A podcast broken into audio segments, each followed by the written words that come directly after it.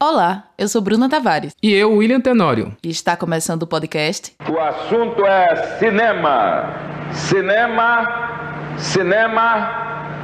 O assunto é cinema. Por que que filme norte-americano é tão famoso em todos os lugares do mundo e os outros de outros países não?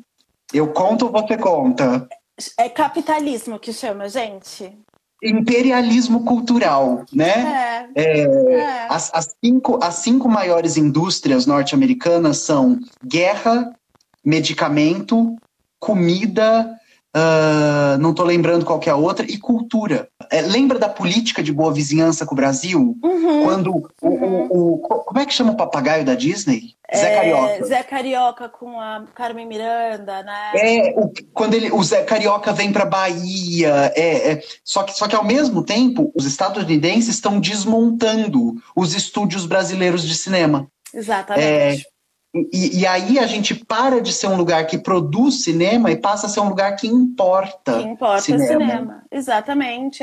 E isso acontece, e isso não é uma particularidade com o Brasil, né? Que papo bacana sobre cinema entre a Maristela Matos e o Guilherme Terreri, no canal Tempero Drag. E vamos falar sobre cinema no Brasil. No século XIX, os brasileiros começaram a realizar filmes e a partir daí não paramos mais. Entre altos e baixos, vivemos momentos marcantes, personagens incríveis e produções de arrebatar o coração. No início, os filmes tinham um caráter documental. As primeiras gravações do país foram realizadas pelos irmãos Pascoal e Afonso Segreto, considerados os primeiros cineastas brasileiros ao captarem imagens da Baía de Guanabara no dia 19 de junho de 1898, considerado hoje o Dia do Cinema Brasileiro. Só em 1908 foi lançado o primeiro filme de ficção no Brasil, Os Estranguladores, de Francisco Mazulo e Antônio Leal. Já o primeiro longa-metragem foi O Crime dos Banhados, de 1914, dirigido por Francisco Santos. O cinema nacional sofreu mudanças estruturais durante a Primeira Guerra Mundial. Com a diminuição das produções na Europa, as salas de exibição brasileira passaram a ser dominadas pelos filmes de Hollywood, que entravam no país isentos de taxas alfandegárias. Fator esse que também enfraqueceu o cinema produzido localmente. Na década de 1930, as distribuidoras de filmes norte-americanos no Brasil investiram em publicidade e equiparam as salas de cinema para vender os seus talkies, filmes falados. O público acabou se adaptando às legendas e se acostumou com o estilo que caracterizou o cinema clássico hollywoodiano. Narrativas lineares, com início, meio e fim bem definidos, geralmente com finais felizes. Interessante perceber como até aqui o cinema foi elitista. Os equipamentos de gravação eram caros e importados. Assistir aos filmes no cinema, acompanhar as legendas do cinema falado. Tudo isso exigia um custo que nem todos os brasileiros podiam acessar. Com o avanço da concorrência estrangeira, as chanchadas se tornaram uma forma de manter a produção constante. Filmes cômicos e musicais de baixo orçamento ganharam as telas e apresentaram atores como Oscarito, Grande Otelo e Anselmo Duarte. Como o próprio nome do movimento traduz, chanchada significa safadeza em espanhol. O gênero não era bem recebido pelos críticos e rapidamente a proposta estética se esgotou. Outro momento marcante do cinema brasileiro é o cinema novo. Foi na década de 1950 e 60 que o movimento ganhou visibilidade no contexto de ruptura política e institucional que culminou com a ditadura militar. Formado por jovens cineastas que consideravam o cinema brasileiro de mau gosto e prostituído, devido à forte presença hollywoodiana, o movimento adotou o lema uma câmera na mão e uma ideia na cabeça. Eles buscavam uma arte engajada, movida pelas preocupações sociais e enraizada na cultura brasileira. Essa estética ganhou destaque internacional, a exemplo do filme Deus e o Diabo na Terra do Sol, de Glauber Rocha, lançado em 64 no Festival de Cannes, na França. a luta pela sobrevivência de um, de um cineasta, qualquer cineasta independente hoje, é uma luta contra o poder para ter poder. A verdadeira potência sempre foi a dos produtores. Dig- Digamos que sempre os, os cineastas são os moleques de recado dos produtores. Ora, essa é posição de liderança do cinema logo depois do golpe, dentro do processo cultural brasileiro, causou, entendeu, no campo político, interno e externo, uma série de conflitos. Com a criação da Embrafilme, em 1969, o cinema brasileiro ganhou investimentos estatais. Entretanto, estava sujeito à censura e ao controle militar. Assim, um novo estilo cinematográfico começa a ganhar espaço nas salas de exibição, que eram poucas diante da concorrência internacional. Nesse período, destacam-se filmes como Dona Flor e seus dois maridos, de 1976, dirigido por Bruno Barreto, e as comédias dos Trapalhões, que atraíam milhares de pessoas aos cinemas. Ao mesmo tempo em que a Embrafilme impulsionava a produção cinematográfica comercial, os cineastas paulistanos da Boca do Lixo passaram a realizar as pornochanchadas, filmes inspirados em comédias populares italianas da década de 60, com muito conteúdo erótico.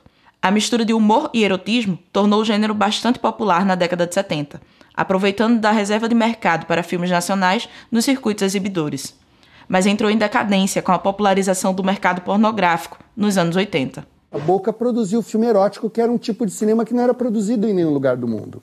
Só era produzido aqui. E que, além do mais, tinha um tipo de comédia, um tipo de humor, um tipo de relacionamento entre os personagens que diziam respeito ao espectador brasileiro. Então, isso é que mantinha o público interessado na pornochanchada. O, o Brasil estava enfrentando uma inflação galopante. É, e até o dinheiro do exibidor chegar à mão do produtor demorava. O explícito custava mais ou menos 40 mil dólares. E aí, um, um dono de cinema aqui de São Paulo, ele foi nos Estados Unidos e comprou 200 filmes pagando 2 mil dólares. E ainda ganhou de brinde os, os, os vídeos. Veio um tsunami de pornografia estrangeira, que eram 30 anos de pornografia estrangeira que estava proibida no Brasil. Que caiu no Brasil de repente. Compreende? Então isso acabou de uma vez com a boca. Filme pornô tem gueto, em qualquer lugar do mundo. Aqui não, aqui o filme pornô tomou conta de, de, todas as salas. Isso aí tem a mão, de, de a mão das mídias americanas para acabar com o cinema brasileiro. A popularização da TV e do videocassete no Brasil nos anos de 1980 aumentou ainda mais a crise do cinema nacional. Além disso, a crise econômica do país piorava a cada dia. Uma nova geração de cineastas surgiu no Brasil. Mais uma vez, a visibilidade das produções ficou restrita aos públicos de festivais de cinema. Naquele período, o Festival de Gramado já era considerado um dos mais importantes do país. Na década de 1990, com a eleição de Collor, o fechamento da Embra Filmes, a extinção do Ministério da Cultura e do Concine, o cinema nacional levou novo golpe. A crise era tanta que em 92 apenas três filmes nacionais foram lançados no país. O período entre 1995 e 2003 é conhecido como fase da retomada do cinema brasileiro. O governo Itamar Franco criou a Secretaria para o Desenvolvimento do Audiovisual, responsável pela regulamentação daquela que viria a se tornar a Lei do Audiovisual, possibilitando a produção de centenas de filmes nacionais ao longo das últimas décadas. Um dos exemplos é o longa Carlota Joaquina, Princesa do Brasil, de Carla Camurati, o primeiro realizado por meio desses recursos e marco da retomada no país. E aí, de repente, você sai de uma comunidade onde tudo estava uma loucura, estava uma guerra louca, e você tá no glamour, no melhor lugar, comendo nos melhores lugares, assim, com tudo a seus pés, as pessoas te idolatrando. E eu ali, a minha vida ali, na mesma, na mesma condição e você querendo, né, como é que você acompanha isso, como é que você cria uma estrutura para viver isso. Isso a gente não tinha, eu não tinha pelo menos. Eu confesso que eu fiquei muito tempo assustado assim com, com essa história. Parece que, tá, que tava tudo resolvido, né? Você fala, você fez um grande filme, sucesso, tá, a vida tá pronta, resolveu, vamos lá, vamos ganhar dinheiro, vamos ajudar a família, vai tudo certo. E você vê que talvez fica mais difícil, porque você tinha uma referência muito forte. Esse relato dos atores do filme Cidade de Deus, de Daniel Rezende, é muito importante para a gente perceber o momento atual do cinema no Brasil. O filme de 2002 chamou a atenção do cinema para as favelas do Rio de Janeiro. Ficou conhecido por integrar a comunidade ao projeto e, desde então, a periferia tem marcado espaço nas produções de ficção e documentário. Entretanto, o momento atual é de busca por protagonismo, por empoderamento dessas periferias na construção de suas narrativas. Pós-retomada, filmes como Carandiru e Tropa de Elite, passando por comédias populares como De Pernas pro Ar e Minha Mãe é uma Peça, conquistaram o público e se consolidaram como vendáveis no mercado. Apesar disso, não podemos esquecer que o alcance desses filmes dentro do país ainda é muito baixo. Os brasileiros perderam há muito tempo o costume de ir ao cinema assistir os filmes nacionais. Isso fica comprovado a partir da análise dos dados da Ancine, a Agência Nacional de Cinema. De acordo com o Anuário Estatístico do Cinema Brasileiro, o Brasil é só o 11º país do mundo que mais assiste à própria produção. Do público total de 2018, apenas 14,8% foram assistir a filmes feitos aqui. Nos primeiros lugares do ranking de quem vê mais o que o próprio país produz estão Estados Unidos, Índia, China, Japão e Coreia do Sul. O Brasil pode produzir proporcionalmente mais filmes do que a Coreia do Sul, mas se vê muito menos na tela grande. Muito importante refletir sobre esses processos para entender por que o cinema brasileiro, reconhecido internacionalmente, é tão mal compreendido dentro do próprio país. São anos de histórias e feitos ainda desconhecidos do público. Uma campanha midiática com apoio internacional que mudou o gosto das pessoas e um caráter elitista, que afasta a massa empobrecida do país de se identificar com o cinema produzido aqui. O podcast O Assunto é Cinema acaba aqui deixando essa provocação para você que está nos ouvindo, na esperança de que um dia esse cenário mude. Os áudios e referências utilizados nesse episódio estão na descrição e recomendamos demais que vocês assistam as entrevistas completas para se inspirar também. Até a próxima. O podcast é uma produção para Geo Filmes, com incentivo da Lei Aldir Blanc, Fundarp, Secult, Governo de Pernambuco, Secretaria Especial da Cultura, Ministério do Turismo e Governo Federal.